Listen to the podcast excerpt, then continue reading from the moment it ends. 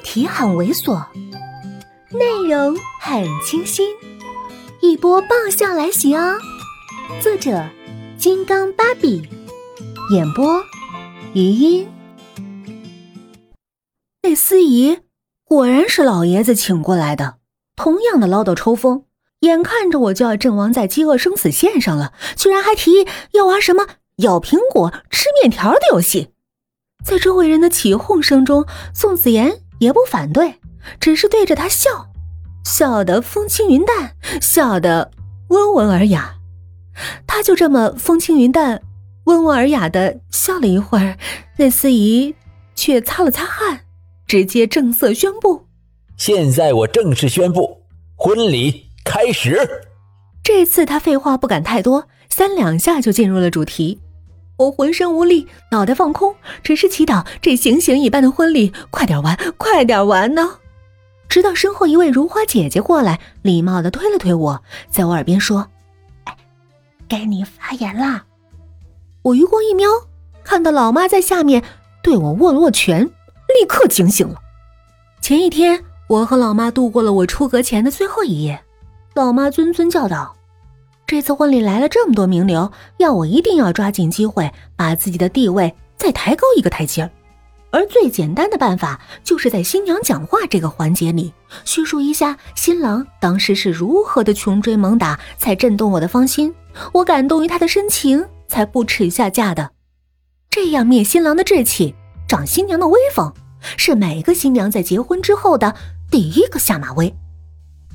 这一席话让我一个小蝌蚪找到了一本武功秘籍，迅速找到了成为大虾的捷径。我顿时精神抖擞，跟老妈研究了一夜，才写出了我翻身的几百字。我赶紧站直，挺胸抬头，脊梁笔直，目光如炬，扫过宋子妍和以下宾客，清了清喉咙，开始背诵。嗯，我和宋子妍相遇在。大学校园，跟他是老师，我是学生。下面宾客开始窃窃私语，毕竟师生恋还是有些稀奇。而作为老师的宋子妍是值得诟病的，而宋子妍只是稍一错愕，又兀自微笑起来。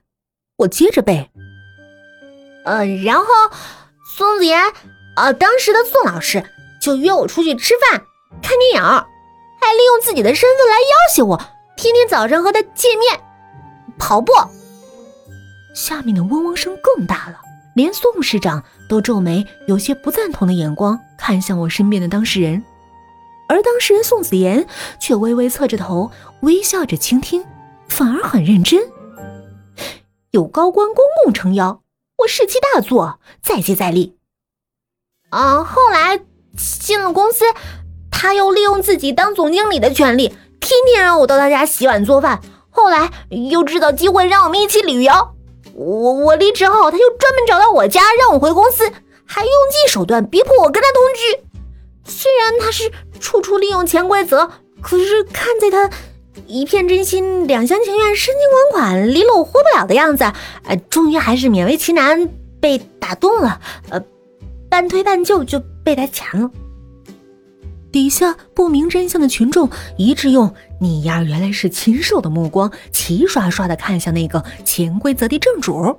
反观宋子妍却面色不改，依然笑容可掬，只问我：“说完了？”本集播讲完毕，再见了。